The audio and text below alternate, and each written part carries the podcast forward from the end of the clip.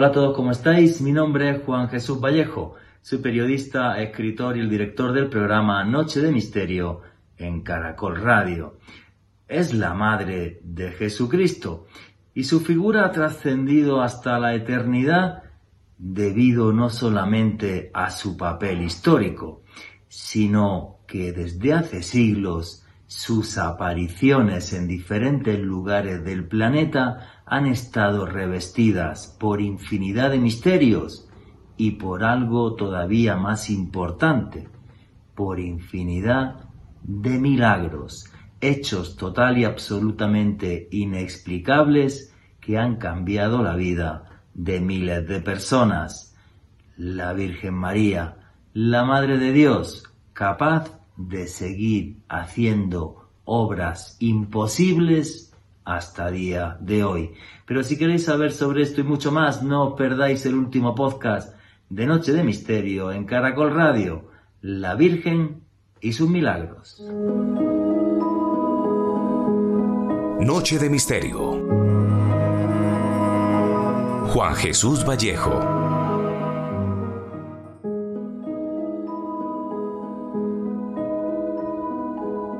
Según nos cuenta el Nuevo Testamento, la mismísima Madre de Dios, de Jesucristo, pero su figura es arquetípica, nos aparece en absolutamente todas las culturas del mundo.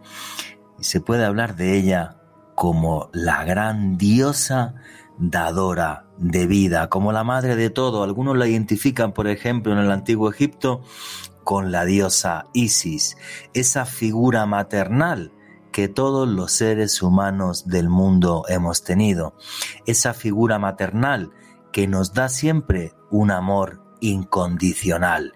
Y eso es algo que trasciende el tiempo. Y efectivamente, aunque en la Biblia, en el Nuevo Testamento, nos aparezca como la Virgen María, la Madre de Dios, la profundidad de su figura es mucho más importante. Es algo que nos llega a todos los seres humanos. Y es algo que no solamente es historia pasada, porque las apariciones de la Virgen han sido una constante en los últimos siglos. Apariciones de la Virgen además que están repletas de mensajes, de mensajes proféticos, de mensajes de bondad para la humanidad y además de milagros que hacen que millones de fieles acudan todos los años hasta sitios donde hubo y sigue habiendo apariciones marianas, un tema que a mí me fascina, porque aunque he dicho públicamente que no soy cristiano, he estado en algunos de los lugares de apariciones marianas más importantes del mundo y os aseguro que he sido impregnado por esa magia y por ese misterio. Recuerdo lugares como Fátima, recuerdo lugares como Garabandal, o lugares que a lo mejor ustedes no conocen mucho, como Santa María de Zeitún en el Cairo. Sitios donde la fe, la esperanza, el amor y un mensaje fraternal se hacen eternos. Buenas noches, noctámbulos. Mi nombre es Juan Jesús Vallejo. Los que queréis seguirme en redes sociales, mi Twitter es arroba Juan G. Vallejo, Juan J. E. Vallejo. En Instagram y en Facebook me podéis seguir como Juan Jesús Vallejo. Y esto es Noche de Misterio. Y aquí lo que hacemos es periodismo de misterio. Nosotros os ponemos los hechos encima de la mesa y vosotros decidís qué hay detrás y qué no. Hoy con un tema fascinante, las apariciones de la Virgen María y también la importancia histórica que ella tuvo. Desde mi punto de vista, como os comentaba, algo mucho más profundo que no solamente la, imagen y la, la persona eh, de la Virgen María, de la, de la Madre de Jesucristo, sino algo mucho, mucho más profundo. Bueno, que sepáis además también que todos los que os guste el periodismo de misterio tenéis un canal de YouTube que se llama Oculto tras la sombra. Repito, el canal de YouTube se llama Oculto tras la sombra y todas las semanas tenemos podcasts y tenemos vídeos, los, los podcasts salen todos los jueves ahí en el canal de YouTube. Y también eh, para la gente que esté interesada, que sepáis que voy a hacer un viaje de autor a Egipto del día 18 al 27 de octubre de este año. Hay muchísima gente que está escribiendo, mucha gente que ya se ha apuntado. Así que nada, feliz de ir a Egipto con vosotros, con todos los que os apetezca, este octubre del año 2022. Toda la información la tenéis en mis redes sociales. Hay un tweet fijado, hay un Instagram fijado y hay un Facebook fijado, donde ahí tenéis toda la información para los que queráis ir a ese viaje a Egipto. Y arrancamos ya, sin más dilación, el programa. Alejandro Bernal, amigo, compañero, buenas noches, ¿cómo estás? Buenas noches, Juan Jesús. Un saludo para usted, para nuestro invitado de excepción del programa de esta noche, el Monseñor Andrés Tirado, y desde luego para todos los oyentes que en este momento se suman a la señal en directo de Caracol Radio. También un abrazo enorme para todas las personas que nos escuchan en diferido a través del podcast que estamos publicando todas las semanas en el canal de YouTube de Caracol Radio. Juanje, hoy un tema bastante, me atrevería a decir que bastante importante para todas las personas que nos hemos sentido atraídos por los enigmas dentro de la cristiandad, con una de las figuras más enigmáticas, más misteriosas, más rodeada de mitos, como lo es la Virgen María. Creo que va a ser un dossier apasionante en los próximos minutos. Efectivamente, un dossier apasionante y, lo que decía al principio del programa, la introducción. Yo he tenido la suerte de poder ir a algunos de estos lugares y os aseguro que les embriaga una espiritualidad y un ambiente único. Santa María de Zeitún en Egipto, en el Cairo, Garabandal en España, Fátima, en Portugal. Para mí las apariciones marianas son, eh, primero, eh, dignas eh, de estudio, hay que saber qué sucedió ahí y luego una cosa que me, me fascina, cómo Dios señala con su dedo a los más humildes, cómo huye de los poderosos y cómo a través de esas personas que están dotadas de esa humildad y esa sencillez nos dan mensajes que creo que son tremendamente importantes para toda la humanidad, sea uno cristiano o no, como es mi caso. Pero el que sabe de esto mucho más y es nuestro asesor ya en temas religiosos que tienen que ver con el cristianismo y es un orgullo tenerlo y un placer otra vez aquí en Caracol Radio. Noche de Misterio es Monseñor Andrés Tirado. Monseñor Padre, buenas noches, ¿cómo está usted?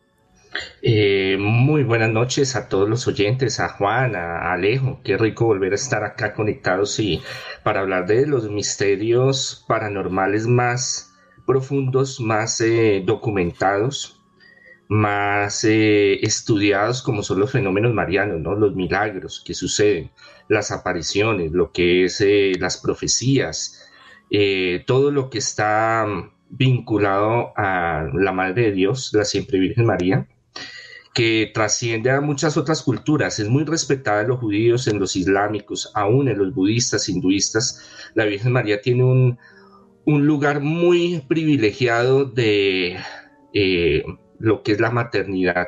Bueno, en muchas otras culturas en lo ancestral vemos como también eh, eh, la mujer tiene un papel muy importante, creadora del universo. Pero en el cristianismo, en, en el papel de Jesús en su ministerio, y en la iglesia primitiva o paleocristianismo, la Virgen María es fundamental, las mujeres, para todo lo que va a ser la explosión demográfica del cristianismo primitivo. Y que no solo queda ahí o solo queda en la tradición o lo que los padres de la iglesia hablaban de la Virgen María o la teología que se fue desarrollando a través de los siglos, sino que hasta el día de hoy esas manifestaciones de apariciones, mensajes secretos, milagros extraordinarios, milagros poderosísimos en muchas partes del mundo sobre la presencia de la Virgen. Y una cosa que creo que ha dicho usted ahora que me parece eh, muy, muy importante, padre. Cómo gracias a la figura de la Virgen María eh, la, imagen de la mujer toma importancia dentro del cristianismo primitivo y toma importancia también dentro del cristianismo eh, actual, imagino, en el sentido de que efectivamente la, Virgen y las mujeres son las grandes dadoras de vida y son los seres que nos dan un amor incondicional a los seres humanos en todas las culturas del mundo. Pero el cristianismo, digamos, eh, desde mi punto de vista, y corríjame usted si me equivoco, ensalza aún más todavía eh, esa figura de, eh, de, la Madre de Dios. Y lo vemos, por ejemplo, en la Biblia, en el Nuevo Testamento, como por ejemplo el milagro de los panes y los peces, cuando, por ejemplo, la Virgen eh, le pide a su hijo, oye, hazme el favor de, de hacer esto, y entonces coge y, lo hace sin, sin ningún tipo de remilgo, porque es su misma madre la que, la que le está pidiendo que, que obre el milagro, ¿no? Es como que incluso el mismísimo Dios oye a su madre y, la tiene siempre en cuenta. ¿Cómo sería e, e, e, esa figura eh, de, la, de, la, de la Virgen y de la imagen de la Madre de Dios? dentro del Nuevo Testamento, Padre? Eh, Jesús rompe arquetipos, él, él propone eh, una visión muy diferente de lo que se había conocido de Dios y del papel de los excluidos, el papel de la mujer, el papel donde eh, todos están llamados a un propósito divino y a un propósito de salvación, de conversión, de cambio, una inclusión social muy poderosa, muy profunda. Por eso el mensaje de, Jesús entra en todos los sectores, desde los más poderosos hasta los más humildes. Y en lo excluido del mundo judío y del mundo antiguo, porque no solo eran los judíos, los mesopotámicos, semíticos, griegos, romanos, todos los pueblos, excluida la mujer. Algunos casos que le daban ciertas eh, potestades si, se, si nacía en una casta o en un nivel social o económico poderoso, tenía algunas inclusiones en la sociedad. El resto, los animales y la mujer eran como equivalentes, era una posesión. Llega Jesús, revoluciona ese sentido porque los los rabinos, solo eh, adiestraban, recibían a hombres.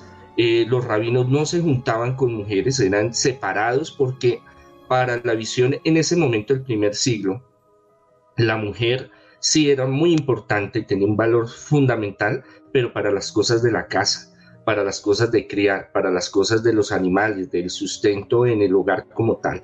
De resto, en lo que era la ley, la Torah, la política, la economía, solo era de hombres, de varones. Jesús rompe ese paradigma trayendo, llamando a mujeres que aportaban con su conocimiento, con su ayuda, con su servicio, colaboración en la cuestión de los servicios y todo lo que tenía que ser una organización que se fue desarrollando a través de tres años de predicación y de misión, pero también habían mujeres que tenían recursos económicos, ahí vemos a las Marías, María Magdalena, María Clofe, que aportaban económicamente y con ideas y organización. Entonces, el centro de la organización del cristianismo eh, primitivo y lo que Jesús fue desarrollando fueron las mujeres escoge a 12 discípulos, a 12 apóstoles, después escoge a, 12, a, 72 discípulos como la parte oficial y la parte misional, si lo podemos llamar así, entre hombres, porque él entendía que la cultura en ese tiempo era una cultura machista. Obviamente, encargar una misión a las mujeres para desarrollarla socialmente iban a tener mucha persecución, que eso se da cuando ya Jesús resucita, se aparece y hay el Pentecostés y los, los manda a todos a misionar, las mujeres siempre tienen un papel fundamental. Y en ese círculo están las mujeres y en el centro, en la columna vertebral, está la Virgen María, que es la que sostiene todo el proceso durante la vida pública de Jesús, como Juan decía, uno de los primeros milagros fue las bodas de Canaán, donde ella misma intercede ante Jesús y le dice, mire, estamos en esta reunión, hijo, no, no, no nos vaya a dejar quedar mal, usted tiene el poder, active ese poder y regálenos este milagro donde hace una transformación física del el agua en el vino y era un excelente vino, dice la Sagrada Escritura. De ahí una de las que se encarga de andar con Jesús es la Virgen María. Entonces sería la primera misionera, la primera apóstol, si lo queremos llamar de esa forma, que sigue a Jesús que hay inconsistencias en algunos momentos, hay divisiones dentro de los apóstoles, aún de la Virgen María con Jesús en la postura de misión, por los riesgos, ¿no? Tenemos que entender que María como madre ve el peligro que ya sucedió antes. Vemos a Juan Bautista que lo desaparecieron, le cortaron la cabeza. Entonces ellos sabían claramente y Jesús sabía qué iba a suceder, pero la Virgen María, aunque su corazón de madre iba a ser atravesado por una espada, la profecía se estaba cumpliendo y sabía qué era lo que iba a suceder, pero ella se mantenía fiel y firme a Jesús y a los apóstoles. Los apóstoles en quien se refugian en esos momentos tan oscuros de temor, de llanto, todo su proyecto de expansión, el proyecto mesiánico se les destruye porque cogen, secuestran a Jesús, se lo llevan, lo torturan, lo crucifican, se les acabó la vida para ellos, es la Virgen María y las Marías y las mujeres que están ahí alimentan a los apóstoles, los eh, guardan en sus casas para que no los persigan y de ahí en adelante empieza toda una serie de protagonismo muy fuerte en la iglesia primitiva sobre las mujeres. Qué dato ese que ha dicho usted que me parece tremendamente importante. O sea, cuando la figura de Jesús eh, es, es borrada del mapa por esa cruel crucifixión, cómo son las mujeres las que acogen a los apóstoles y a esos primeros discípulos en, en sus casas y los protegen y les dicen tranquilas que aquí estamos nosotros eh, para cuidaros, lo cual eso sí encumbra claramente a la figura de la mujer dentro del cristianismo. No nos vamos a meter en este programa en polémica de si la iglesia sí o no, o bla bla, o qué pasó luego en la historia, sino que creo que lo que está haciendo eh, Monseñor Andrés Tirado es simplemente darnos los hechos de lo que sucedió en ese paleocristianismo que son desde mi punto de vista eh, tremendamente importantes y que, el padre nos acaba de, de, contar de esa forma tan magistral. O sea, ese fue el papel y estos son los hechos que sucedieron hace dos mil años. Que luego los hombres hayamos hecho otras cosas, pues eso ya es otra, otra cuestión pero eh, sí es cierto que ese, ese papel importante en un mundo tremendamente machista, que era el de hace dos mil años, que el cristianismo le dio a la, a la mujer, sí es algo que fue revolucionario en su momento. Y esto yo creo que es una, eh, que es algo, eh, que es algo incuestionable. Y luego, bueno, pues la, la, figura de, de María se hizo, digamos, eterna hasta día de hoy en, la importancia que hay también dentro de la iglesia y dentro eh, de los diferentes cristianismos. Eso es una visión tremendamente revolucionaria la que, la que da la iglesia, como os estaba diciendo ahora mismo, eh, de la figura de la mujer. Y luego, pues también la iglesia, hay un montón de santas, de mujeres que llegaron a los altares por sus propios eh, méritos. O sea, de eso podíamos hacer un día hasta, hasta, otro, hasta otro programa. Pero, padre, si hubiera que, resumir a día, de, a día de hoy, ya en el presente, la importancia de la Virgen María dentro del cristianismo, ¿cómo la definiría usted? ¿Cómo, para, cómo ve a día de hoy un cristiano eh, su figura en la actualidad? ¿Es una figura inspiradora como la de los santos, por ejemplo?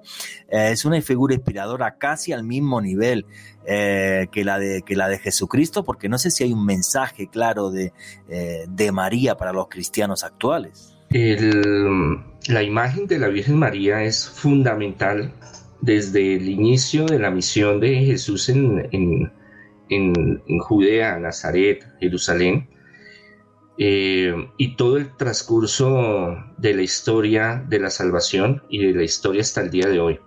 O sea, la misión de Dios, de Jesús y de los apóstoles, no solo quedó allá en Jerusalén, sino se extendió por muchos lugares. Y el papel de la Virgen fundamental en ese tiempo y transcurso de toda la, de la humanidad. Más aún con las apariciones, más aún con los milagros, más aún con las profecías, más aún con los mensajes. No podemos separar eh, una dicotomía con Jesús, el Padre, el Espíritu Santo, aparte María, los ángeles, porque Jesús siempre hizo énfasis en el reino de los cielos. ¿Quién está en el reino de los cielos? El Padre, el Hijo, el Espíritu Santo, la Virgen María, que tiene un papel fundamental, un puesto muy importante, los ángeles, los santos, nuestros antepasados. Entonces no podemos hablar de que solo Jesús o solo el Espíritu Santo o solo el Padre. Es una armonía perfecta, global.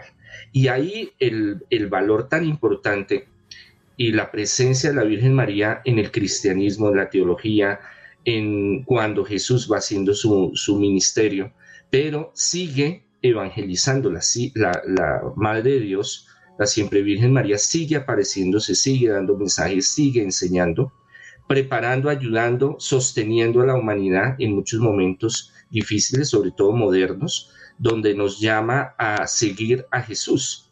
Entonces es muy bonito cómo se complementan y cómo se articulan y cómo trabajan orgánicamente para un mismo fin. Entonces no podemos decir de que no, es que la Virgen María fue, sí, la Madre de Dios y estuvo en tal época, tal época y, y estuvo con los apóstoles y listo. No, el trabajo ella es continua porque hay muchos, muchas apariciones, muchos mensajes, mucha, muchos milagros donde ella vuelve a actuar. Igual el papel de los ángeles, de los santos. Entonces, en la teología, en la historia, en la parapsicología, en los fenómenos paranormales que tanto nosotros hablamos en, estas entrevistas, la Virgen María tiene un, papel fundamental, fundamental. Entonces no podemos decir eh, que es un, eh, eh, un momento coyuntural y solo cuando ella se aparece, solo cuando ella hace milagros, sino que en el centro, la estructura, el, genoma de la teología y de lo que Jesús desarrolló, la mujer y la Virgen María tienen un papel fundamental. Entonces, un cristiano, un católico, que realmente eh, quiera excluir a, Jesús y solo dejarlo como Jesús y no más, como el Salvador, y sacar al Padre, sacar al Espíritu Santo, sacar a los ángeles, a la Virgen, a los santos, estamos excluyendo un gran proyecto del reino de los cielos. Entonces, no se puede hablar del uno sin el hablar del otro porque son, son orgánicos, van juntos, van un proyecto del reino de los cielos. Y ahora vamos a empezar a meternos, Padre, aunque queda muy poquito para este bloque, pero vamos a, desarrollar en, el resto del programa en algo que pone a la Virgen María eh, como una figura fundamental. Y es como la gran mensajera del el dictado de Dios, en el sentido de que nada creo que conmueva tanto a la cristiandad mundial como las apariciones marianas. O sea que en los últimos siglos realmente es la figura de María la que más impacta en la cristiandad. Si me apura usted, y corrígeme o me da su opinión, incluso más que la figura de los santos porque lo que han sido las apariciones marianas de las que vamos a empezar a hablaros ya y de las que va este programa, como por ejemplo es el, el caso eh, de Lourdes. Apariciones no aprobadas por la Iglesia Católica, pero que no significa que no tengan una parte real, que además con una parte de misterio y de fenómenos paranormales fascinantes como Garabandal. O a día de hoy, ¿cuántos cristianos van hasta Medjugorje en Bosnia-Herzegovina? O sea, eso es un fenómeno que es total y absolutamente innegable. Me he pasado, por ejemplo, otras como, como Fátima. Eh, eso es un fenómeno innegable, que todos los cristianos del mundo, y ojo con esto, sean católicos o no, porque yo cuando voy a Egipto, a Santa María de Zeitún, eh, me encuentro católicos que no son coptos, cristianos egipcios.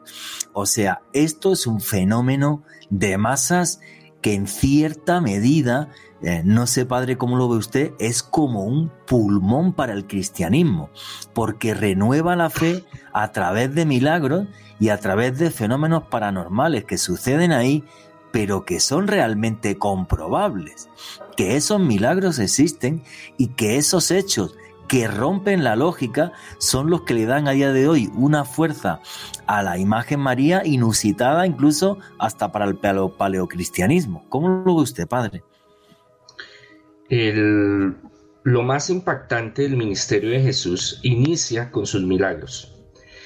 ¿Por qué? Porque sus testimonios, el testimonio de lo que a fulano, a sutano, merencejo, perencejo, el de aquí o el de allá viven, es más impactante que la predicación como tal, que es muy importante.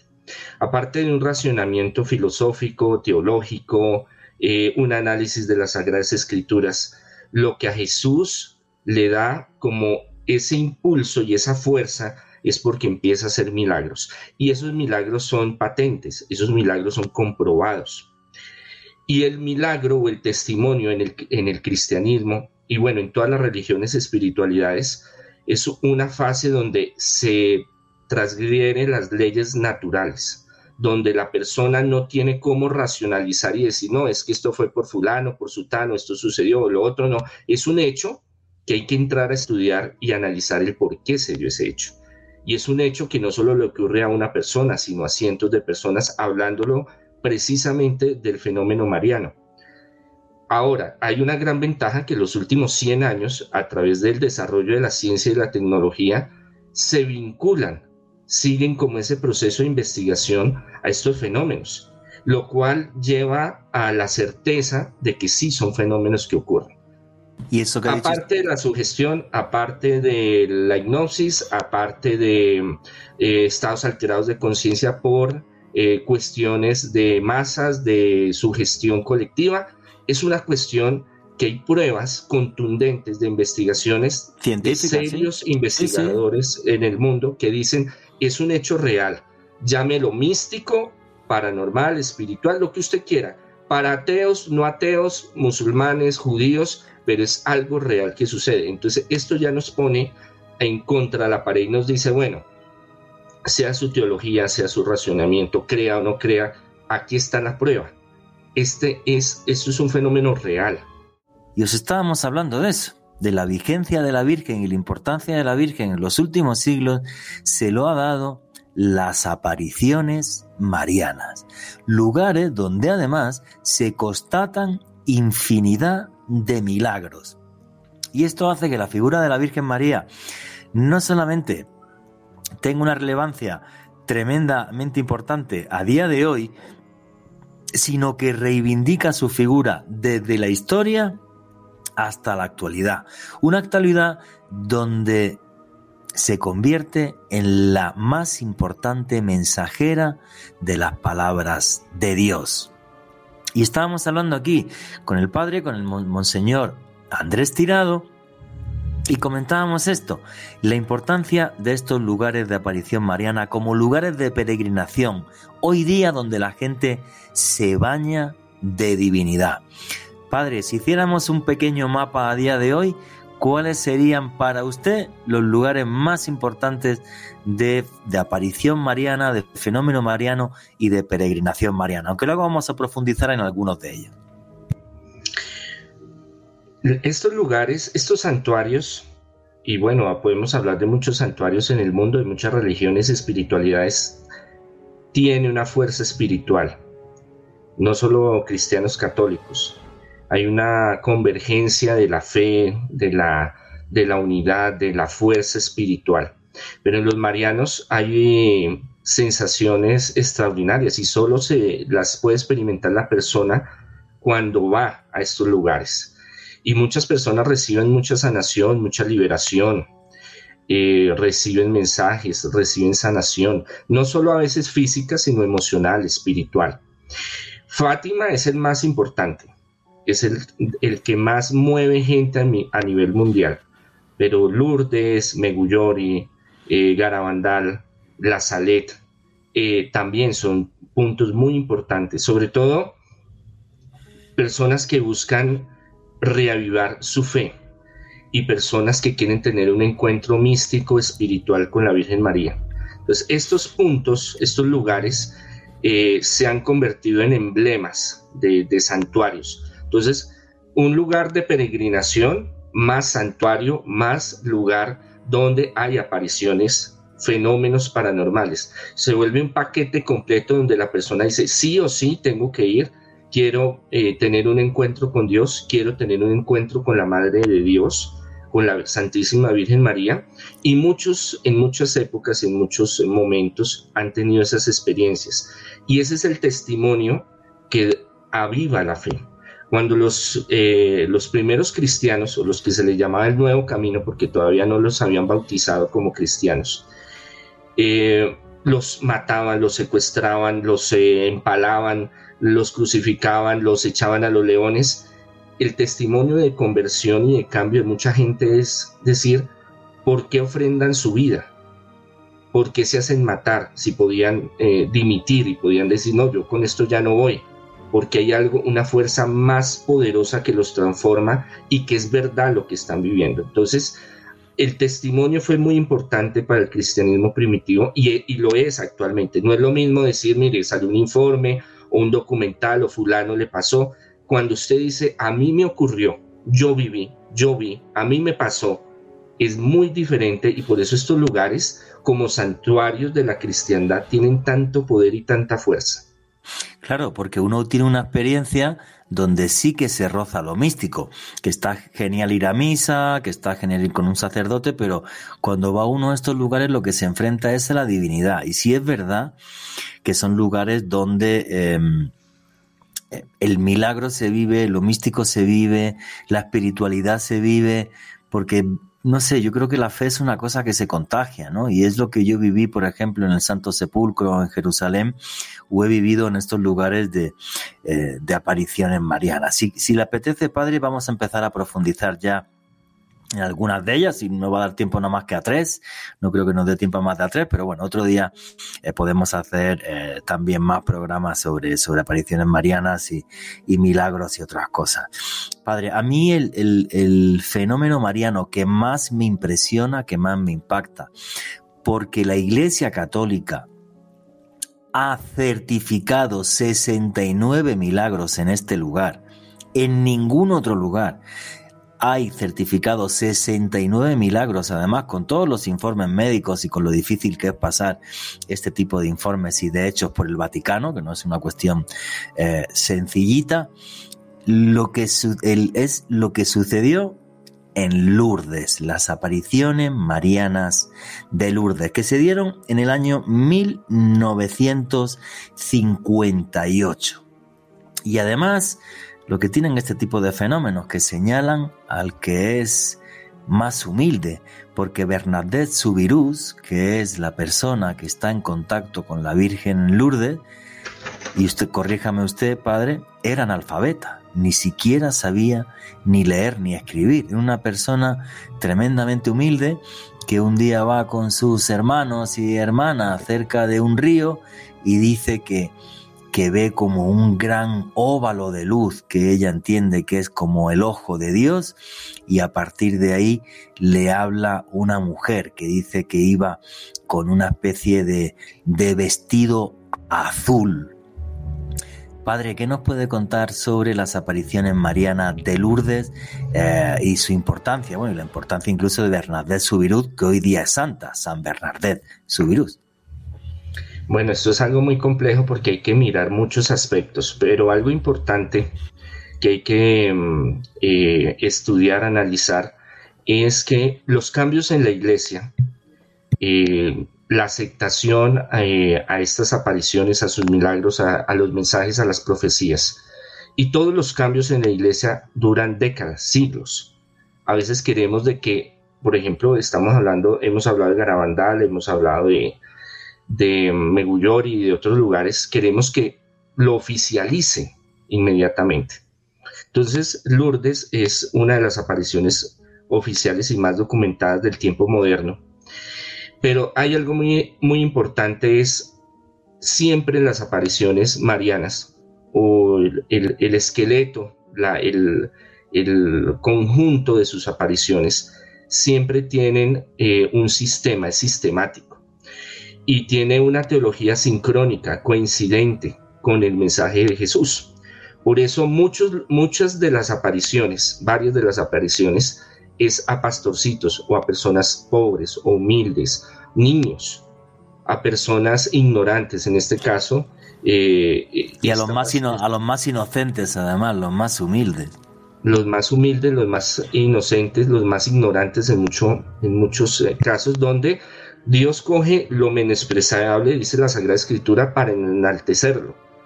¿Por qué? Porque el testimonio de estos personajes que tienen que vivir unos procesos terribles, yo creo que una de las persecuciones más terribles es llegar a ser vidente o, los que vivieron estas, estas manifestaciones, porque empieza toda una persecución, un juzgamiento de la sociedad, de la familia, de la iglesia, más agréguele desde los años 50 la tecnología y la ciencia, ¿no?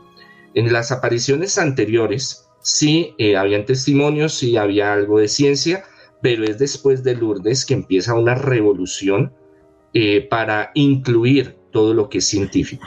Porque hay una separación. Desde el Concilio Vaticano I hay una separación de ciencia y religión en la que dicen, estamos separados por, desde, la, desde la Baja Edad Media, la Inquisición, pero queremos volver a estar juntos. Y en eso tenemos que separar diferentes líneas de investigación. Entonces, el comité que se organiza para investigación, unos son teológicos, otros son filosóficos, y los médicos, los psiquiatras se encargan de esa parte. Entonces ahí en Lourdes es cuando se empieza a ver el valor realmente de que los informes, la investigación, todo lo que se está haciendo se lleva cronológicamente con un método si es aceptado por la iglesia como tal. Antes era más, más subjetivo y más de mm, historia, pero también de aceptación de la iglesia. Y la iglesia decía, sí, este fenómeno ocurrió así porque hay testimonios, porque se ha investigado, uno que otro médico ha eh, puesto su, su mérito, pero aquí en Lourdes cambia totalmente el panorama. Sí, padre, y, la historia de Lourdes es muy curiosa con algunos de los datos que, ha dado usted. O sea, primero esa radiografía de las apariciones marianas, donde Dios y la Virgen señalan y tocan a alguien que es muy humilde, que es incluso a nivel cultural, en este caso, pues la niña es pues, muy ignorante porque es analfabeta. Y es curioso que uno de los mensajes que le dice eh, la Virgen a Bernadette Subirús es, yo te podré recompensar y te voy a recompensar, pero no en esta vida, en la próxima. Directamente ella sabe la persecución que va a tener eh, la niña por decir que está viendo a la Virgen María. Y es curioso cómo la Virgen, eh, y yo creo que Lourdes es el, bueno, junto con Fátima, pero Lourdes es el, el gran fenómeno mariano mundial por lo que sucede el 25 de febrero del año 1958. Delante de unas 300 personas se calcula, em, hay un momento en el que em, la Virgen les está hablando con Bernadette Subirud y le señala que tome un agua que es milagrosa y la niña se va a salir de la gruta en la que están, porque en la gruta no había agua a un río cercano. Y entonces la Virgen le dice que no y le vuelve a señalar el fondo de la gruta. Y, y Bernadette Subirús lo que hace es que escarba en la, en la gruta y no salía agua, salía un barro y la pobre intenta beber y se llena la cara de barro y las 300 personas mofándose de ella, de mira qué niña tan bruta y qué idiota que quería hacernos pensar que la Virgen estaba diciendo que ahí había un manantial. Y a las 24 horas había un manantial. Un manantial que sigue manando el agua hasta el día de hoy y que además se han hecho infinidad de informes médicos y científicos y son aguas curativas, pero sin ningún tipo de duda científica además. O sea, es una cosa que me parece fascinante, sea uno creyente o no. Alejandro Bernal creo que quería comentar algo. Eh, Juanje, una pequeña fe de ratas, usted comentó de fecha 1958 y ocurrió en 1858, a mediados del siglo XIX. Y sobre lo que usted estaba comentando, Juanje, al día de hoy, médicos en Lourdes, la oficina médica de esta zona de Francia, ha registrado más de 7 mil casos de curaciones de personas que han ido a la zona y se han aliviado de diversos padecimientos. Algunas de estas curaciones han sido avaladas por la iglesia, entre ellas una que ocurrió en el año 1989 de una mujer llamada Daniela Castellice.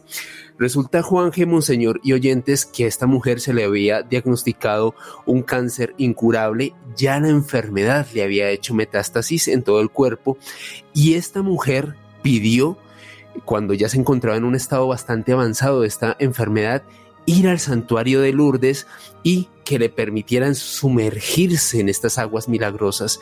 Pues Juan, que resulta que esta mujer dice que tan pronto tuvo contacto con estas aguas se sintió aliviada y en efecto luego avalado por médicos se detectó que la enfermedad que esta mujer había padecido durante ya bastantes años había desaparecido de forma milagrosa. Aparte de este, de este milagro, Juan, que recientemente la Iglesia Católica avaló otros 67 milagros que ocurrieron precisamente también en Lourdes, entre ellas la curación de una mujer que tenía ceguera total en el año 1904, un hombre que padecía de meningitis y a una joven a la cual se le diagnosticó cáncer de garganta en 1945 todos ellos curados de manera milagrosa en Lourdes.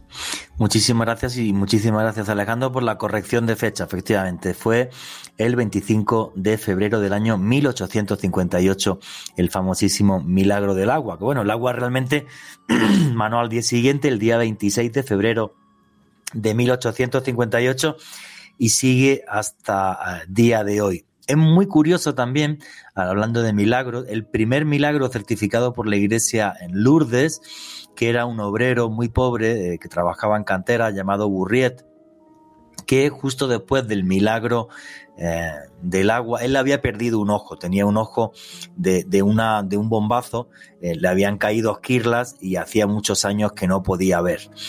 Y cuando apenas el agua todavía estaba muy mezclada con barro, él se untó ese barro en el ojo y lo que cuenta es cómo al untarse el barro de repente en la oscuridad se hizo luz y dejó de ser tuerto. Eso es una de las cosas más inexplicables de los milagros de Lourdes. O sea, estamos hablando de una lesión por esquirlas de piedra en un ojo que llevaba décadas y se le curó. O sea, eso no hay forma médica eh, de explicarlo.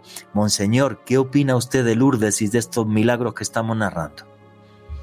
Hay un fenómeno que de concordancia con todos los milagros marianos y es una de las piezas eh, que se tienen muy en cuenta cuando hay milagros y manifestaciones de la Virgen, el agua. En la mayoría de las apariciones en, en, los lugares donde ella se ha aparecido, siempre hay brote de agua, siempre sale el agua. El agua es fuente de purificación, de limpieza en todas las culturas.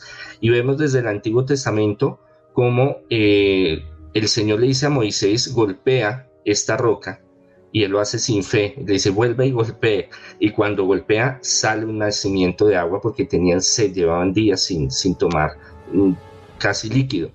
Entonces, estas, hay varios tipos de agua. Es más, yo las utilizo. Hay el agua bendita o bendecida y el agua exorcizada. Y hay una tercera clasificación que son, la, eh, bueno, todas estas son sacramentales, que es las aguas irradiadas estas aguas que vienen de santuarios, por ejemplo, yo tengo de varios, de Lourdes, de Fátima, de La Salette, tengo de muchos lugares de Roma, tengo de Jerusalén. Cuando hay exorcismos fuertes, ustedes saben que yo me dedico al Ministerio de Liberación y Exorcismo, utilizo estas aguas porque me ayudan a la liberación o los exorcismos en estos casos. Es más, en estos, algo que casi no se habla es que en estos santuarios, por ejemplo el de Lourdes, también Meguyori, hay gran cantidad de liberaciones de demonios y espíritus y de trabajos de brujería y cosas malignas. Esto casi no se habla, pero también tiene un gran porcentaje en estos eh, lugares santuarios y de esas aguas que son curativas. Ahora, eh, hasta el día de hoy vienen dándose sanaciones en todos estos santuarios, en todos. El hecho es que para pasar a ser legítimos, si lo queremos llamar así, oficial, eh, de la iglesia un milagro tiene que pasar un proceso muy arduo ahora, actualmente más en esta época, porque ahorita tienen que tener exámenes especializados de varios especialistas declarando que la persona está enferma. Y después, cuando va al santuario y recibe ese milagro, y cómo se da eh, fisiológicamente en su organismo ese milagro. Entonces, hay cientos de milagros que se, se están estudiando pero eso lleva tiempo, como lo hablábamos hace un momento, todo lo de la iglesia es lento, todo lo de la iglesia lleva décadas, todo lo de la iglesia lleva un proceso, porque ellos no quieren ser apresurados y decir, mire, esto es así, y después tener que decir, no, esto es un fe de ratas, nos equivocamos, entonces qué pena, pero esto que era así no es así, pierde el credibilidad a la iglesia, y sobre todo en los santuarios marianos y en las apariciones marianas hay que tener mucho cuidado porque también se presta para muchas otras cosas negativas. Padre, y una cosa que también creo que es clave en Lourdes y que sería parte de esa radiografía de estas apariciones marianas, que son los mensajes que la Virgen María le da a la pequeña Bernadette Subirús para que comparta con los fieles que están allí. Y en este caso, lo que los mensajes hablan de, de que la gente tiene que hacer penitencia y oración, que la gente debe de abrazar la pobreza y olvidarse de esa obsesión por los bienes eh, materiales. Y además en este caso es curioso también porque a Bernadette le dice que eh, los fieles deberían de ir a peregrinar eh, a Lourdes, que bueno, van todos los años millones de personas, que debería de ir a peregrinar como si realmente ese lugar estuviera empapado de, divinidad. Y además le manda a la niña, le dice que le diga a la niña que hay que hacer una capilla eh, en Lourdes. Eh, padre, ¿por qué, ¿por qué esos mensajes? Son como un recordatorio a los cristianos y a los fieles de no no os olvidéis del mensaje de Dios, no os obsesionéis con los bienes materiales, hacer penitencia. En este caso, lo de, la palabra penitencia es muy clara en, el mensaje de, de Bernadette Subirut. ¿Por qué, ¿Por qué es ese mensaje, padre, y de esa forma? Hay algo más profundo en el ADN de los mensajes de la Virgen.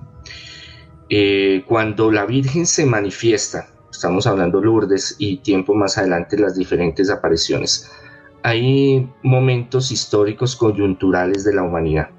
Entonces, eh, Europa viene de, una, de unas revoluciones muy fuertes y va a entrar más adelante en algo que es la Primera y la Segunda Guerra Mundial.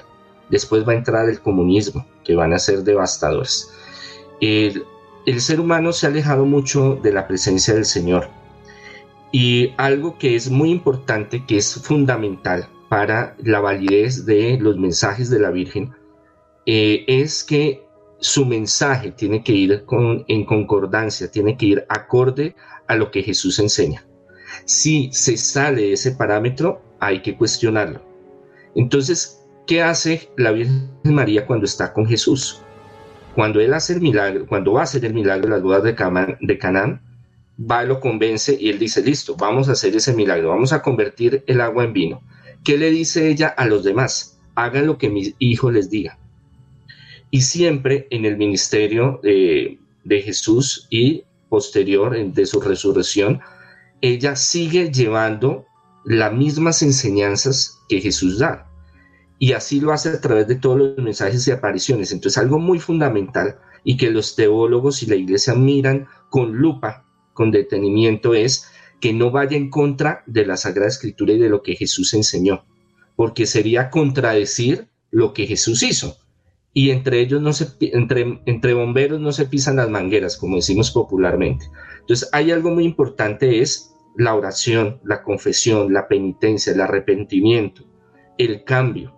Ya en otros mensajes, en otras apariciones, va a ir más hacia la sociedad y la iglesia, pero lo primero es que ella, el mensaje no es solo, ay, que se apareció y que dice que seamos buenos y que oremos y que busquemos la conversión, sino que ella está avisando de algo, una preparación espiritual para cosas que van a suceder, de plagas, de cuestiones de hambre, de cuestiones de guerra, cuestiones de violencia. Entonces, es muy interesante ver que cuando ella se manifiesta es porque hay algo que va a suceder a nivel mundial también.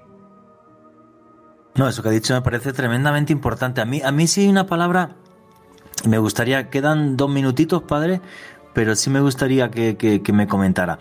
¿Por qué incide la Virgen, eh, por ejemplo, en, Lourdes, eh, que es algo que vemos en otras apariciones marianas, en la palabra penitencia? Es como si nos estuviera diciendo los seres humanos vivís ya demasiado como gusta, como os place y, se os ha olvidado, eh, no sé, acercaros a la divinidad con un esfuerzo un poco mayor. ¿Sería algo así o, estoy en lo equivocado?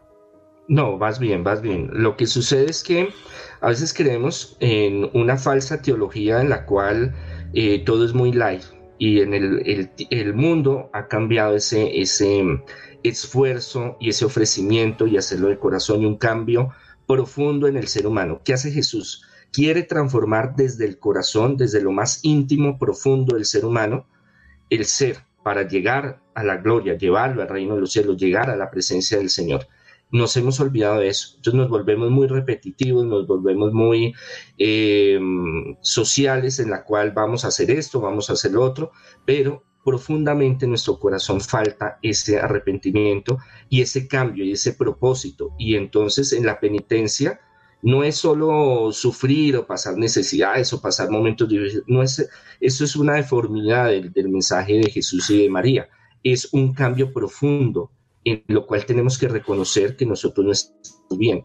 Ante la sociedad, ante el mundo, no estamos bien, pero nosotros vivimos engañados. A eso es lo que se hace referente a la Virgen María, tanto en Lourdes como en las demás apariciones. Adentrándonos en uno de los fenómenos paranormales, religiosos y espirituales más importantes del planeta, las apariciones marianas. Y os estábamos hablando hasta hace muy poquito de las apariciones marianas en Lourdes, donde una niña, Bernadette Subirud, analfabeta, tremendamente humilde, obró una serie de milagros inexplicables hasta el día de hoy para la ciencia delante de los ojos de los hombres.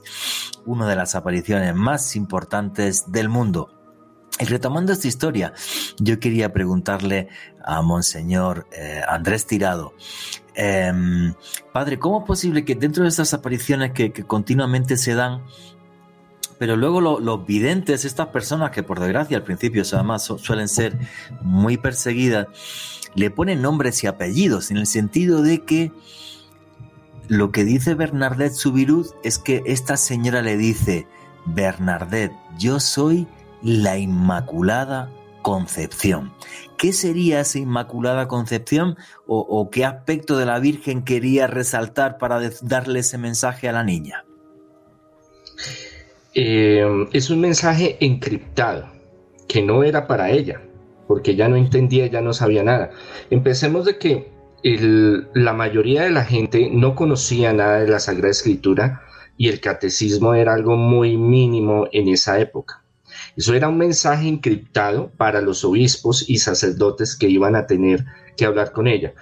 La Inmaculada Concepción, la llena de gracia, es, es, un, es de mm, la proclamación eh, donde Gabriel le dice que va a ser llena de gracia, va a estar Dios dentro de ella.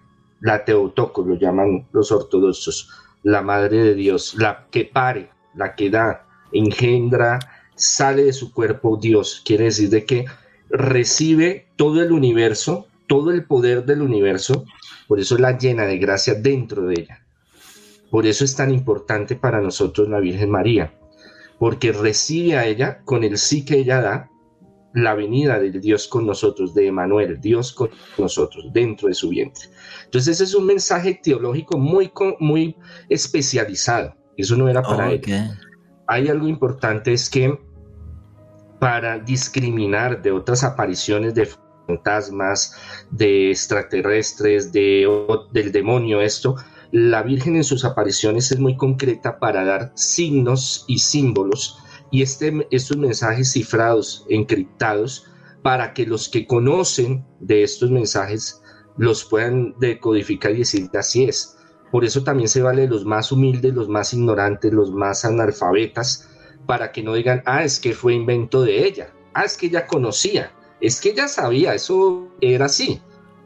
Al llevarle eso al señor obispo de los sacerdotes, quedaron en, en shock porque es algo que es muy complejo de entender para el cristianismo, la teología, y que pues eh, obviamente se estaba dando una revolución interna en, en la iglesia, para em, hablar ciertas cosas de la Virgen. Entonces, todo como que va coordinando y va haciendo de que ellos digan, esto no es un espíritu como tal o el demonio que se hace presente, porque obviamente hay, eh, hay que descartar también la parte psicológica, la sugestión, si hay una entidad, un espíritu, si es un demonio o si es la Virgen realmente que se aparece. Muy bien, padre. Pues eh, continuemos avanzando en otro tipo de apariciones marianas que se han hecho famosas a nivel mundial. Yo tuve la suerte hace muchos años de investigar las apariciones marianas de Garabandal, en España. Estas no están aceptadas por la Iglesia Católica, hay que decirlo. Es un lugar de peregrinación. Van eh, muchísimas personas hasta eh, Garabandal. Tengo aquí en la mano incluso un artículo que escribí y publiqué eh, de las experiencias que tuve allí en, Garabandal. Y toda esta historia, eh, bueno, pues es la historia básicamente de cuatro niñas, también muy humildes, ¿vale? Muy de campo, muy sencillas, que son Conchita González, Mariloli Mazón, Jacinta González, que tenían 12 años de edad, y una amiga suya, Maricruz Madrazo, que tenía 11 años de edad. Y bueno, básicamente pues estas niñas igual, pues estaban em, haciendo eh, un día travesuras, esto fue en 1961, eh, fueron a robar unas manzanas a un huerto de un vecino para comerse eh, esas manzanas y lo que cuentan las niñas, en este caso las apariciones las veían las cuatro. No es como el caso de Bernadette Subiru, que era solo ella. Y lo que comentan es que aparece igual una esfera de luz y de esa esfera de luz sale eh, una mujer muy, muy eh, bella que tenía unas alas de color rosa y una túnica de color azul. Ahí empiezan las apariciones, eso fue en junio de 1961 y luego, y más creo que podéis buscarlo en Google, las imágenes os van a sorprender. Eh, son muy, muy, muy impactantes. De repente las niñas estaban entraban en trance, entraban las cuatro a la vez en trance, iban caminando de espaldas, pero bueno, por una cuesta que yo la he subido varias veces, no os podéis imaginar, y también incluso de rodillas. La subían de rodillas, la subían de espaldas en un estado de trance eh, muy particular. Y a mí una de las cosas que más me impactó cuando investigué esta aparición mariana fue el testimonio del doctor Ricardo Puncernau. Ricardo Puncernau, además que no era cualquier médico, ¿vale? Él llega hasta allí a investigar las apariciones pensando que era un fraude. Eh, este señor era muy católico, y Ricardo Puncernau era el director del Departamento de Neurología de la Clínica Universitaria de Patología General de Barcelona. Entonces él lo que hizo en una de, los trances de las niñas, él eh, se mete entre el gentío y sin que la gente se diera cuenta, le hinca una aguja a una niña en el muslo. Él se sorprende porque la niña no tiene reacción ante la punción y lo que hace es que entonces cogió una linterna, se lo puso delante de los ojos a las niñas, iba de una en una y la pupila no se cerraba. Y decía que eso no hay ser humano capaz de evitar un reflejo así, del que la pupila se te cierre. Mm, el señor le siguió dando una vuelta al, tornillo. Y es que cogió un encendedor, se lo pasó por la mano de una niña quemándole la mano y no la retiró, no retiró la mano. Y ya dijo, mira, em, si están disimulando, ahora ya sí las pillo. A una de ellas, a Conchita, le pinchó el globo ocular con una aguja y no cerró el ojo. Ese señor cuentan, cuenta, lo cuenta él, que cuando se metió en el coche eh, de vuelta iba entre el remordimiento de lo que había hecho y con más fe que nunca en su vida. Dijo, eso médicamente es imposible. No hay manera médica de explicarlo. Nadie es capaz de una punción en un ojo, no cerrar el ojo, no tener reflejo de la pupila ante la luz, y eso es imposible. O sea, estaban en un estado de trance que no puede explicar la ciencia. Monseñor Andrés Tirado, ¿qué opina de la historia de este doctor, de Ricardo Puncernau? De todos los puntos donde se mire, es fascinante. Después de Lourdes, quedan grandes incógnitas, y entre ellos es el trance, estados alterados de conciencia, cómo se dan, por qué se dan, qué sucede. Y va a ser determinante para el futuro de las próximas apariciones eh, de la Virgen en muchos lugares y de estos eh, fenómenos que ocurren eh, en muchas áreas. En Garabandal, aunque hay un limbo, eso se llama un limbo teológico todavía, que están peleando fuertemente para que las aprueben, pero está todavía en estudio, igual Megullori, igual en otros lugares. La aceptación, como yo se los decía, de la iglesia lleva su tiempo, pero donde se pudo empezar a desarrollar pruebas de campo específicas a estos fenómenos es eh, Garabandal y después sería Megullori. Y es sorprendente muchas cosas que suceden fisiológicamente, médicamente, psiquiátricamente, que no hay cómo, cómo darle una respuesta lógica, aparte de que hay un fenómeno paranormal. Ya entran a debatir, ¿es un fenómeno realmente de la Virgen o no es la Virgen? En eso es lo que están, en ese proceso. Los mensajes si son o no son, porque es que también va una controversia muy fuerte, porque Mm, en Lourdes ya se veía venir estas cosas, en Fátima, en La Salet, pero ya en Megullori y en, en Garabandal hay unos mensajes muy polémicos, muy fuertes de la Virgen. Entonces, esto ya se vuelve política también. Entonces, eh, se vuelve muy cuestionable también, aunque hayan grandes pruebas científicas en video, en audio, eh, de, mm, una eh, organización de varios científicos mm, especializados de gran nombre internacional, lo tienen como en ese limbo, porque tiene, impacta sus mensajes en la estructura de la iglesia. Es que usted ha dado la clave ahora. Yo creo que la iglesia católica rechazó Garabandal no porque hubiera cualquier tipo de fraude probable. Yo estuve con la tía de Conchita, ¿eh? Y eh, luego hay un testimonio también crucial, que es que otro médico, Alejandro Gasca Ruiz, acompañado de Ortiz González, cuando fueron a hacerle lo mismo que había hecho Ricardo Puncernau a Conchita, esta le evitó. Y ellos lo dijeron delante de la comisión episcopal, ¿eh? Cuidado que esto es muy fuerte lo que estoy diciendo. Dos médicos diciendo que vieron una niña de 12 años levitar. El tema es que los mensajes de Garabandal son muy apocalípticos. Y ahí la Virgen nos está diciendo que si los hombres no cambiamos, no, no, no, no nos transformamos y tal, el fin del mundo va a estar mucho más cerca de lo que nos imaginamos.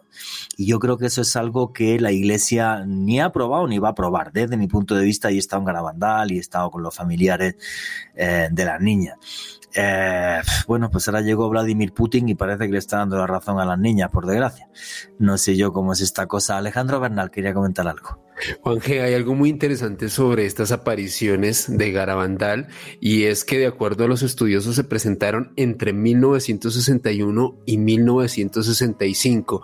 Más de 40 médicos estuvieron examinando a estas niñas que entraban en estos éxtasis, muchos de ellos, tal y como usted comentaba Juan eh, hace unos minutos, con férreo escepticismo intentaron desenmascarar un posible engaño, algunos de ellos intentaron darle un explicación a partir de la, de la histeria o de la epilepsia, pero lo cierto es que ninguno de ellos pudo corroborar este estado de éxtasis tan profundo en el cual entraban estas niñas, Juan G.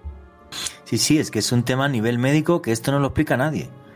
Es lo que estaba diciendo el padre, o sea, el, el tema de que Garabandal sea tan importante a nivel mundial, bueno, es una cosa loca, pues yo estaba allí, es una aldea de Cantabria que la gente no sabía ni que existía en el mapa.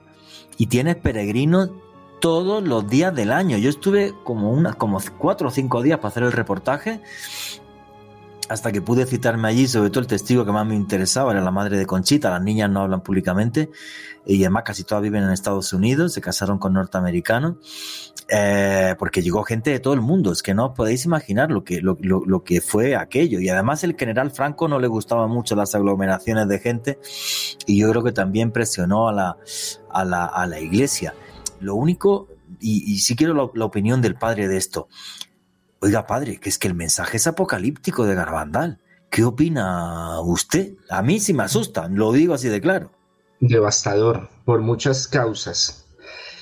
¿Qué, ¿Cuál es el, el contexto social, cultural y eclesial que se estaba viviendo en ese momento? Y ahí vemos que la Virgen participa también eh, de estos mensajes en algo muy importante eh, que es el segundo concilio vaticano. donde se va a hacer unas reformas estructurales a la iglesia, se quieren hacer muchas, pero se logran hacer pocas. Y eso es fundamental en uno de los, de los mensajes de ellas, el rectificar y cambiar muchas cosas que hay dentro de la iglesia. Por eso es tan delicado estos mensajes y apariciones.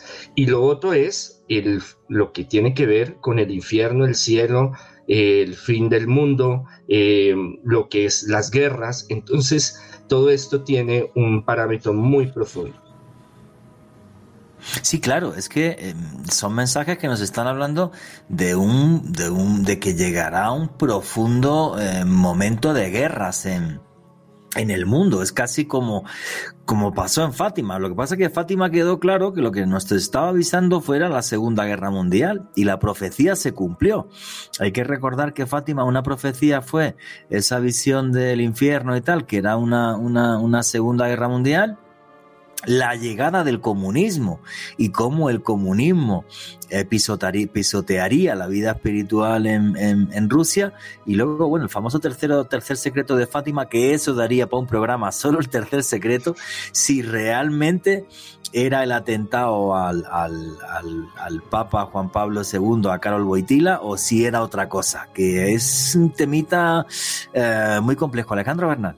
Porque yo creo que gran parte de el revuelo que causaron estas apariciones de Garabandal en su país a mediados del siglo pasado fue el hecho de, de, que el segundo mensaje fue televisado en vivo en aquel entonces por la televisión española el 18 de junio de 1965, cuando Conchita, y les voy a leer un fragmento de este mensaje, dijo lo siguiente en aquel entonces, les diré que este es el último mensaje antes de, que la copa que se está llenando se rebose. Los sacerdotes van muchos por el camino de la perdición y con ellos llevan a muchas más almas. A la Eucaristía cada vez se le da menos importancia.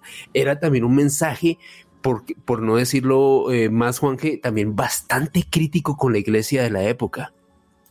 Pues oye, mira lo que luego se ha ido demostrando y, disculpe, padre, que lo diga con el paso de los años, el problema de los abusos sexuales por parte de sacerdotes que es que es algo que ha estigmatizado la Iglesia y que yo creo que, que ha sacudido el Vaticano hasta un punto tremendo, porque supuestamente demostrados hay algo más de 6.000 abusos a nivel mundial, pero es que parece que la cifra es mayor. Entonces, lo que estaban diciendo las niñas era erróneo, lo que estaban diciendo las niñas era algo que, que, que, que realmente iba a sacudir eh, la iglesia como, como se ha visto. Es que no estamos ante cualquier tontería. Y, y, ahora, no sé, pues, pues de repente llegamos a este periodo, y no me quiero poner apocalíptico, donde, donde, bueno, pues hay un tío loco ahí en Europa que se ha puesto a invadir países porque sí, y tiene seis mil cabezas eh, nucleares y un momento donde la economía del mundo eh, se tiene que reinventar, pero con una pobreza que aumentó de forma absurda, por desgracia, por el COVID. Entonces, claro, ¿cómo se toma uno ahora estos mensajes desde, desde la lejanía? ¿Cómo lo hacemos, padre? ¿Qué opina usted? Es que es muy complejo esto. Una cosa es el mensaje y la profecía cuando se da, ¿no? Cuando ya pasa el tiempo y se concreta es lo que nos pone nos pone nerviosos. Sí, sí, claro. Nos pone nerviosos. Entonces la Salet, la Salet en, en Garabandar y Meguyori tienen unos parámetros muy parecidos en sus, en sus mensajes. Y mm, los escándalos económicos, políticos y sexuales de la iglesia eh, vienen desde hace mucho tiempo, pero solo hasta hace unos años empieza a destaparse muchas cosas. Y tiene que ver, usted hace la concordancia con los mensajes que, que ellos daban de, las, eh, lo que les comentaba la Virgen María, y uno dice, sí, esto es así, esto es una realidad, y que si no cambiamos y si no nos convertimos y si no hacemos actos de caridad, penitencia, nos acercamos más al Señor, pues las cosas se van a poner peor. Eh, ya se hablaba de eh, la Tercera Guerra Mundial, ya se hablaba de la situación económica, se hablaba de pandemia, se hablaba de muchas cosas en todos esos mensajes y de muchas otras apariciones que han venido saliendo, pero que pues obviamente hay que tomarlas, cogerlas con pinzas porque tienen muchas cosas que hay que analizar. Sí, ese es, esa es la clave. Que este tipo de mensajes son crípticos eh, y son como muy metafóricos. Y entonces lo que, lo que toca realmente es investigarlos, analizarlos y desde un punto de vista teológico ver qué, qué sucede, porque ya os he dicho, y antes ponía el ejemplo, eh, el tercer secreto de Fátima. El tercer secreto de Fátima es interpretable de muchas formas, porque eh, lo que dicen los pastorcitos portugueses es que la visión es de Roma misma eh, y un montón de cadáveres en la colina y los cuerpos de los sacerdotes y bla bla y luego esto se interpretó como que bueno como que, que era el atentado que sufrió Carlos Boitila Juan Pablo II pero claro, el mensaje es tan metafórico y tan críptico que uno lo puede interpretar así o como un final de la iglesia. O, como una reinvención forzosa de la iglesia, porque es como si los sacerdotes eh, hubieran pedido su hubieran perdido, disculpe, su capacidad para, para, para, para congregar masas, como se hacía antes. Entonces, claro, o sea, son mensajes proféticos que, que, dan pie a, a, mil interpretaciones. Y bueno, padre, es que realmente todas las profecías eh, son así. O sea, no hay una profecía clara. O sea, nos toca interpretar cuáles son los mensajes divinos. Ahí viene de que nos tocaría estudiar mensaje por mensaje, aparición por aparición, y la concordancia con otras profecías y otras, otros videntes que pueden ayudar como a complementar esa visión, esa interpretación. El tercer mensaje eh, sale recortado oficialmente. Eh, el mensaje como tal eh, yo tuve oportunidad de estar en el Vaticano con personas que estuvieron cerca del tercer mensaje y me dicen que lo que está, lo que salió publicado, o sea, oficial recortado, no es todo y que lo más fuerte es para la iglesia y por eso no sale. Entonces ahí queda. Yo no soy testigo de nada, no puedo decir es o no, me cuentan como chisme, pero cuando el río suena, piedras lleva. Uy, Dios mío, padre.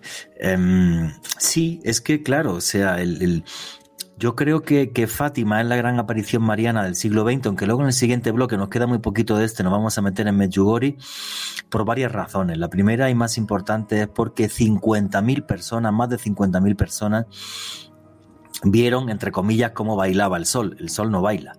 Lo que vieron es una esfera de luz que llegó a provocar hasta escenas de pánico, eso lo vio todo el mundo y eso es lo que hace que Fátima coja una fuerza inusitada. Y luego los tres mensajes, porque es que los dos primeros se cumplieron. O sea, la amenaza del comunismo respecto al, al ataque del comunismo a la fe y a la espiritualidad se llevó a cabo y fue cierto, y la Segunda Guerra Mundial se llevó a cabo y fue cierta.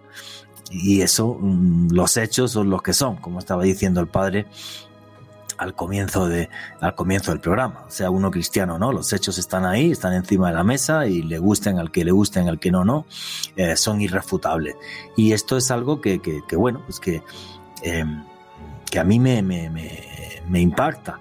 Em, y que pone a Fátima eh, por encima de cualquier otra aparición mariana. Fíjense, solo con las profecías, porque en Fátima juraría que milagros reconocidos por la iglesia hay muy poco, uno o algo así, muy, muy poquito. Sin embargo, la fuerza del mensaje y de las profecías es tremendo. Es como casi y los Fenómenos. Sí, eso es padre. Es como si em, cada aparición mariana, aunque haya una especie de esquema, pero cada una tiene sus particularidades. En el caso de Garabandal, el estado de trance de las niñas, eso no lo explica ni un médico que tenga, que venga de Harvard, vamos. O sea, y en el caso de Fátima, es el, milagro del sol danzante y luego los mensajes, eh, la profecía, perdón. O sea, es como que, bueno, y el caso de Lourdes, serían las curaciones, ¿no? O sea, las curaciones en Lourdes no tienen parangón en, con ninguna otra aparición mariana. Es como si cada, si, discúlpeme por decirlo así, como si cada una tuviera su firma. ¿Es así, padre? Mm, una ventaja de la Virgen María es que eh, se apersona de los lugares donde está.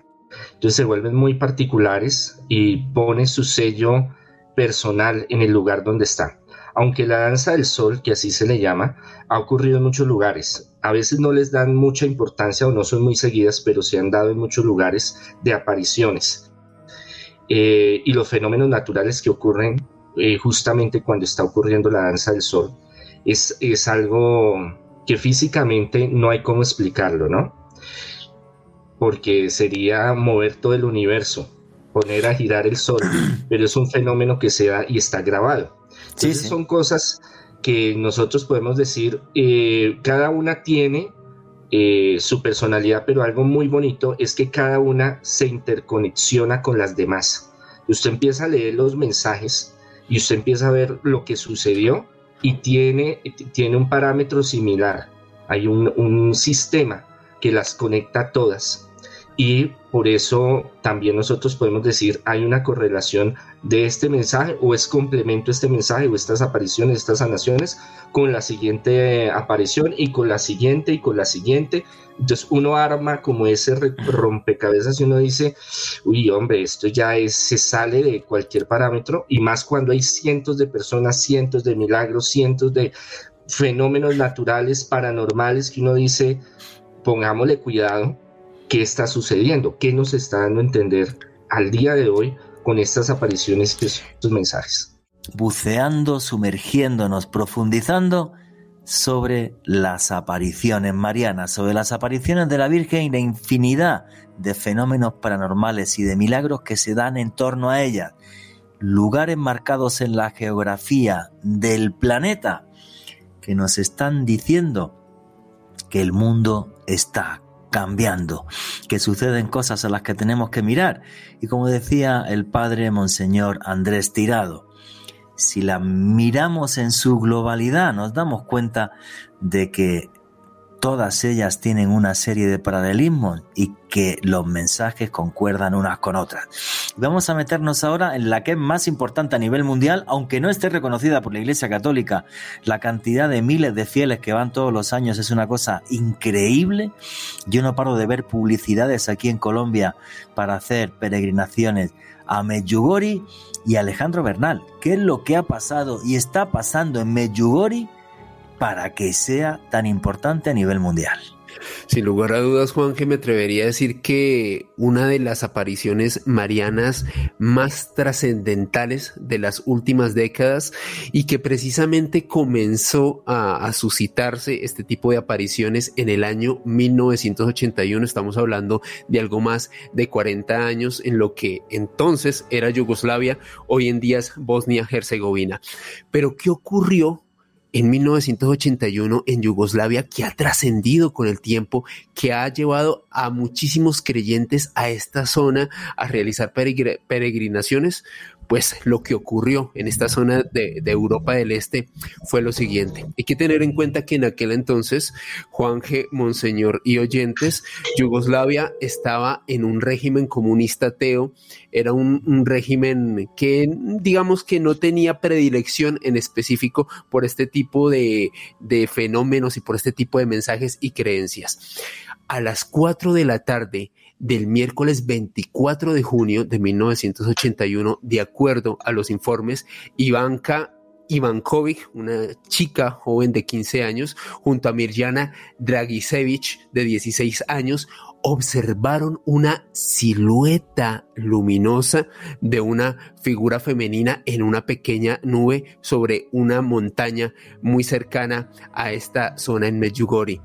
Muy asustadas las dos chicas regresaron al pueblo y dos horas después, a las seis y media de la tarde de ese mismo día, decidieron regresar a esta colina donde habían observado horas antes esta silueta luminosa. En esta oportunidad llegaron acompañadas por tres familiares, ya eran un grupo de seis personas, cuando de repente frente a ellas se manifiesta una figura femenina que tenía un niño en sus brazos y de inmediato estas seis personas identificaron a esta figura enigmática con la Virgen María. Un día después, el 25 de junio de 1981, nuevamente este grupo de chicas sube nuevamente a esta, a esta colina y observan nuevamente a esta figura, quedan realmente estupefactas porque se dieron cuenta que no era simplemente una coincidencia, que había algo muy importante, algo trascendental, la aparición de María ante ellas. Después de ese día, Juan G., esta noticia comenzó a expandirse por toda Yugoslavia, comenzó a suscitar mucha expectación, no solamente por parte de los creyentes, sino también por las autoridades. De hecho, dos días después, el 27 de junio de ese 1981, estos niños son arrestados por las autoridades, les hacen un examen psiquiátrico y luego los expertos determinan que los niños están completamente sanos, los liberan, por así decirlo, y nuevamente los niños son testigos y ojo, esta, esta, esta aparición me parece supremamente impactante. El 28 de junio de 1981, de acuerdo a los registros, casi 10.000 personas pueden observar una aparición nocturna de la Virgen María ahí en Medjugorje. Ya en ese momento, este fenómeno tiene una connotación enorme, no solamente en Yugoslavia, sino ya en buena parte de Europa y, por qué no decirlo, del mundo, ya para finales de ese mes de junio de 1981, las autoridades incluso intentan cerrar la colina porque era tal cantidad de personas que subían para experimentar estas visiones de primera mano que las autoridades yugoslavas en aquel entonces dijeron, no, o sea, tenemos que ponerle freno a esto porque esto se puede desbordar. Y sucede algo muy loco, Juanje. Resulta que las autoridades incluso eh, pues dan fe de haber tenido un avistamiento, un encuentro con la Virgen María mientras estaban intentando acordonar esta área. Unas semanas después, a mediados de julio de este 1981, las apariciones comienzan a ser registradas en periódicos, como tal en un periódico católico, ya esto comienza a tener un, un revuelo mediático incluso aún más grande del que ya venía teniendo Posteriormente, en agosto de 1981, es arrestado el sacerdote Yoso, Yoso Sopko, quien era el jefe de una comunidad franciscana. De hecho, las autoridades intentan inculparlo, dicen que este señor quizás es la persona que está detrás de estas apariciones. Sin embargo, aún con este sacerdote arrestado, las apariciones seguían suscitándose exactamente en este punto, allá en Medjugorje. 17 meses después, las autoridades pues deciden liberar a este sacerdote y dejan de obstruir el flujo de peregrinos, es decir, abren la colina para que cualquier peregrino pueda ir y experimentar este milagro, perdón, de primera mano. Lo que comentan las personas que han estudiado estas apariciones de la Virgen en Medjugorje es que inicialmente lo que fueron estos primeros fenómenos que se suscitaron en junio de 1981, todos tuvieron lugar en el monte Cernica pero en la medida en la que estos eventos se fueron suscitando en años posteriores, cambiaron su localización. Lo que comentan los, los videntes, así, así lo, lo denominan los estudiosos de estas apariciones de Medjugorje, es que como tal, estas apariciones luego fueron teniendo unas connotaciones individuales. Parece que se le aparecía la Virgen a estos niños por lo general en algunas fechas determinadas del año, incluso entre 1980, perdón, 1982 y 1985, estas apariciones ya se suscitaban en una sacristía allá en Medjugorje y luego en el presbiterio, también en esta zona de Yugoslavia. Pero, ¿cuál es el mayor secreto o el mayor enigma detrás de Medjugorje? Resulta que entre 1981 y 1983, de acuerdo a estos videntes, a estas niñas que tuvieron este contacto directo con la Virgen María, ella, una, una de ellas, en este caso Mirjana Dragisevich, manifiesta que la Virgen le dio un mensaje y que el, el, tópico, el tema central de este mensaje que le daría la Virgen fue la paz. La paz que de acuerdo a Dragisevich tendría que ser tomado como un concepto amplio, una paz profunda con Dios y entre los hombres. Ahora bien, entre 1984 y 1985 sucedió algo que al día de hoy sigue desconcertando a los creyentes y a las personas que han estudiado este caso, Juanje, y es algo que se conoce como los 10 secretos que le reveló la Virgen de Medjugorje a estos niños. Y es que de acuerdo a Mirjana Dragisevich, el 25 de junio de 1985, esta niña recibió directamente de la Virgen un pergamino que contiene 10 secretos. De acuerdo a esta chica, este pergamino estaría hecho de un material especial, el cual hace que cualquier persona que no sean los videntes originales, esos niños que recibieron este mensaje inicialmente, lean algo diferente. Sin embargo, los únicos que tienen la potestad de leer el mensaje original son esas tres niñas que experimentaron este misterio en una fase inicial. Uno de los grandes misterios que se ha podido revelar, perdón, uno de los secretos que se ha revelado en los últimos años sería una señal permanente en el cielo que sería visible desde la colina en la cual se comenzaron a suscitar ese tipo de apariciones, Juan G. No, pues yo esta historia la verdad que es, me, parece total y absolutamente fascinante. Para empezar hay que decir que Bosnia y Herzegovina es un país musulmán. Punto número uno. Punto número dos, Medjugorje está rodeado todo de poblaciones musulmanas. Es el único lugar eh, católico cristiano que hay en una zona bastante, bastante amplia. Luego es una cosa también muy loca porque durante la Segunda Guerra Mundial nadie sabe por qué a Medjugorje no le pasó nada y las aldeas de al lado acabaron total y absolutamente eh, destruidas. Luego que esto se dé en 1981 cuando Yugoslavia era un país comunista. Y claro, eh, aquí lo de la persecución de las videntes tuvo que ser una cosa eh, bastante seria. No creo que se andaran con tonterías. Pero lo que me está dejando... Em, lo que esto hace muy, muy especial que Medjugorje sea Medjugorje es eso, por ejemplo, que 10.000 personas llegaran a ver lo que parecía ser la figura de, eh, de la Virgen, que haya, por ejemplo, un sacerdote eh, encarcelado. Oye, Alejandro, y una pregunta antes de darle paso al, al, a Monseñor Andrés Tirado.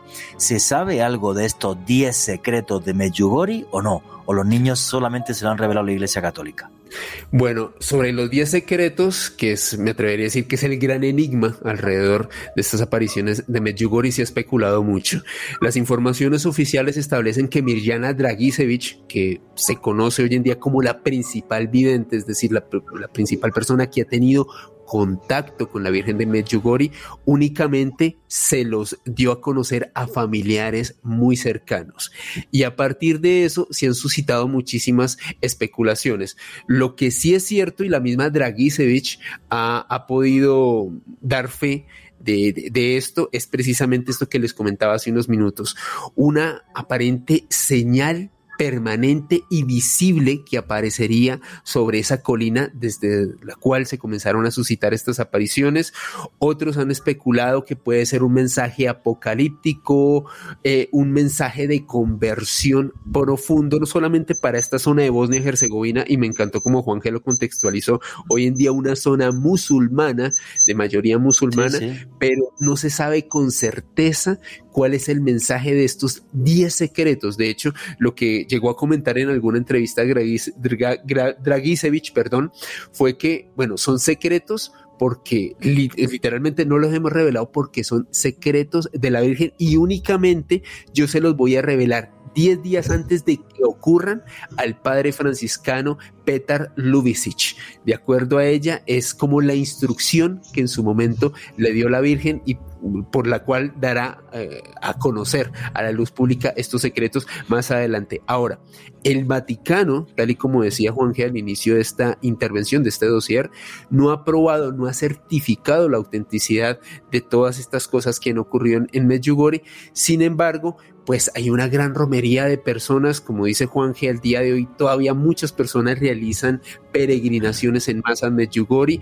Se comenta que quizás la última gran aparición que fue documentada por medios ocurrió el 12 de septiembre de 1998. Sin embargo, al día de hoy gran cantidad de peregrinos continúan manifestando percibir encontrarse con lo enigmático, con lo desconocido en esta zona de hoy en día Bosnia-Herzegovina. Pues Alejandro Bernal lo ha narrado de una forma eh, magistral, tengo que decir que lo ha narrado de una forma eh, genial.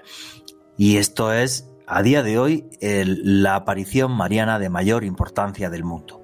No cabe absolutamente eh, ninguna duda, no solamente por esos miles de fieles que llegaron a ser testigos incluso de la aparición de la Virgen per se, el Vaticano no niega ni afirma, tampoco dice que no esté pasando algo allí. Y encima de todo, esos 10 secretos de los que no sabemos nada.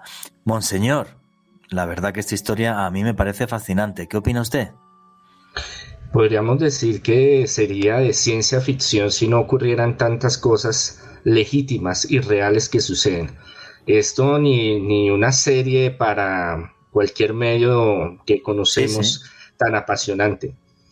Lo que sucede es que como ha ocurrido tantas cosas allá, la iglesia también entra, es más, al Papa Francisco hace más de un año le preguntaron sobre los mensajes y él decía, algunos sí, otros no, está en estudio, vamos a esperar a ver, mm, que hayan tantos mensajes ya es una cuestión eh, problemática, porque hay muchas cosas que se hablan y muchas cosas que se dicen, pero en el tiempo moderno de las apariciones, de los mensajes, de los fenómenos más arrolladores mundiales de las apariciones marianas es allá, Megullori.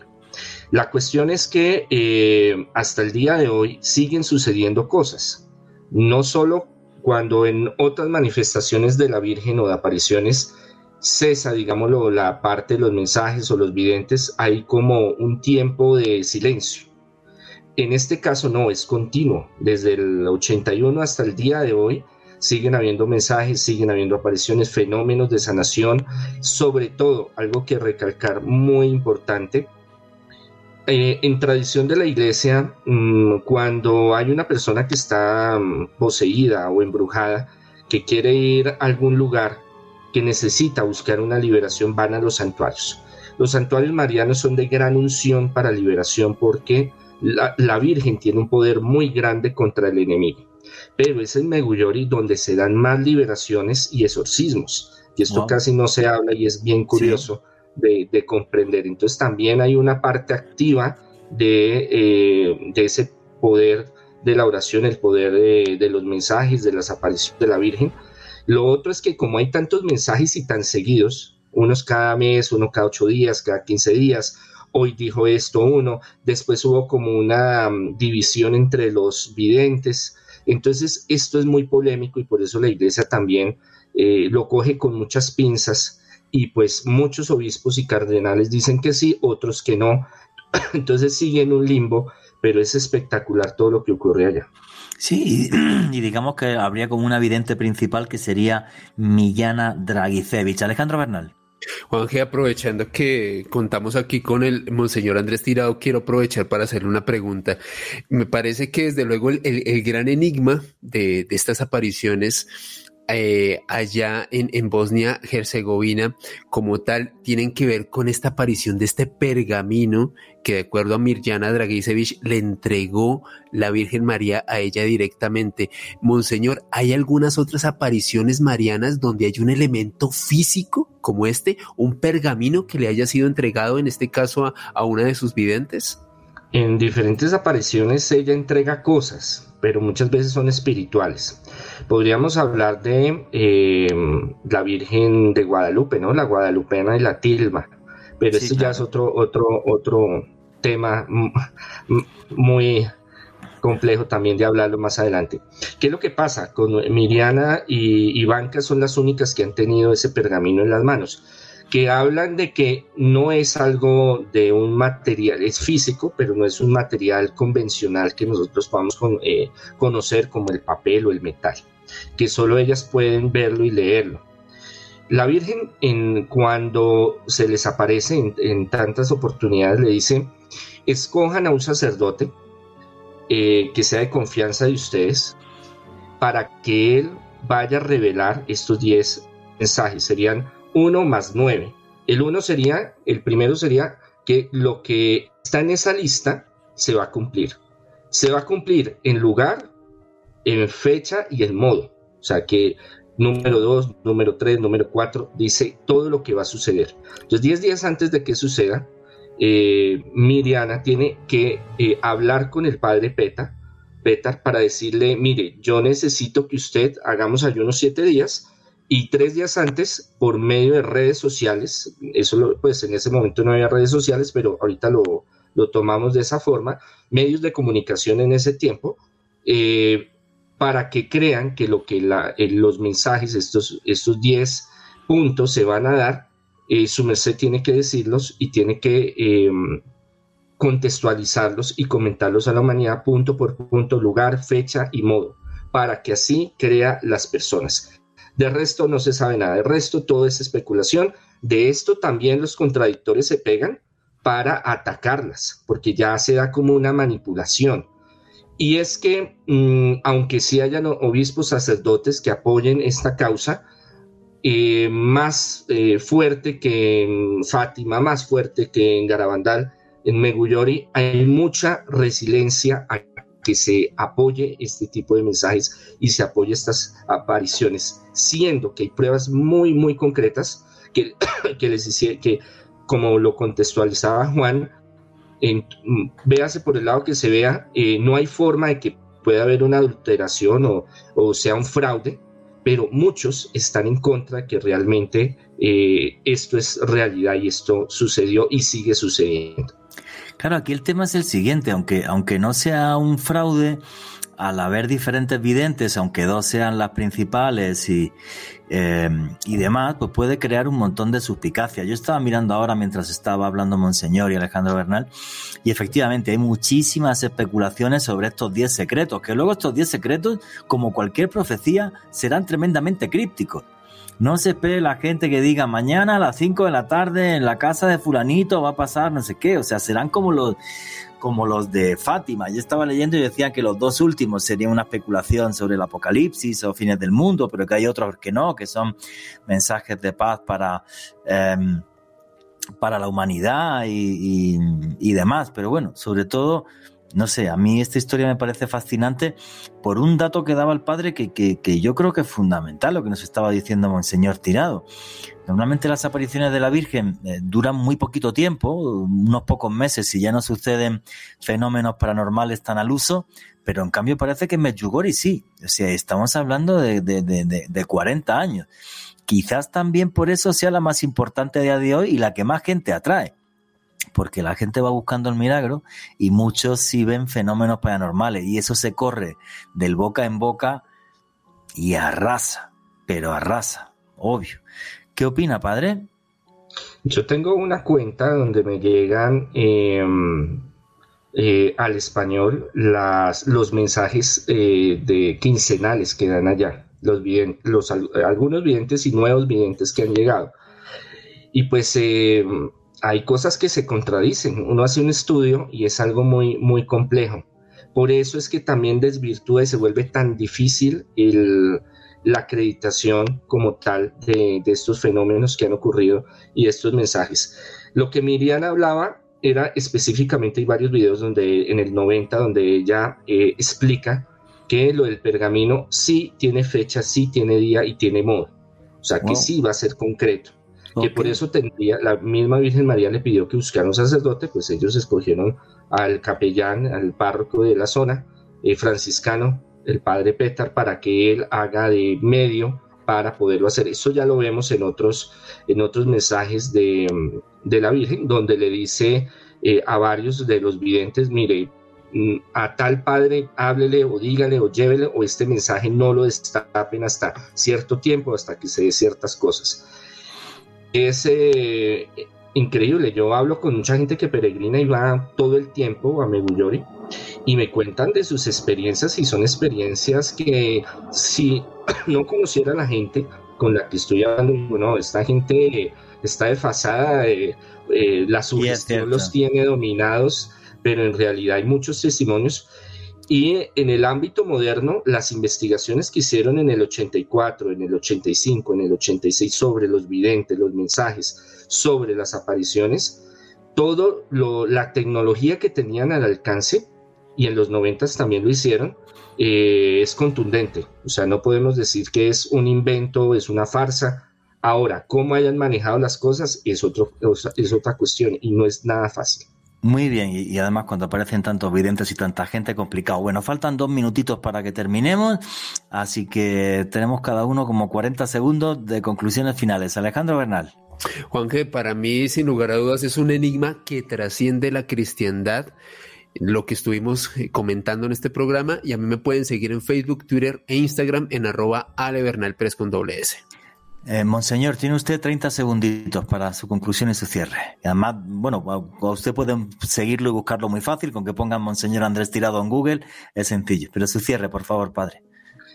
Eh, nosotros no nos podemos cerrar a estos fenómenos, tampoco es de creerlos totalmente, pero investiguemos cada uno puede investigar y sacar sus conclusiones, pero hay muchos fenómenos que desconocemos y sobre todo el mundo espiritual y mariano. Muchísimas gracias, monseñor. Y yo para terminar, muy breve, simple y sencillamente decir que sí que creo que hay lugares marcados en el mundo por la divinidad. Me fascinaría ir a Medjugorje a investigar qué es lo que está sucediendo allí ahora mismo. Y creo que esa grandiosa madre dadora de vida jamás, jamás nos olvidará, siempre nos acompañará. Y nunca, nunca olviden que vivimos en un mundo mágico porque está repleto de misterio.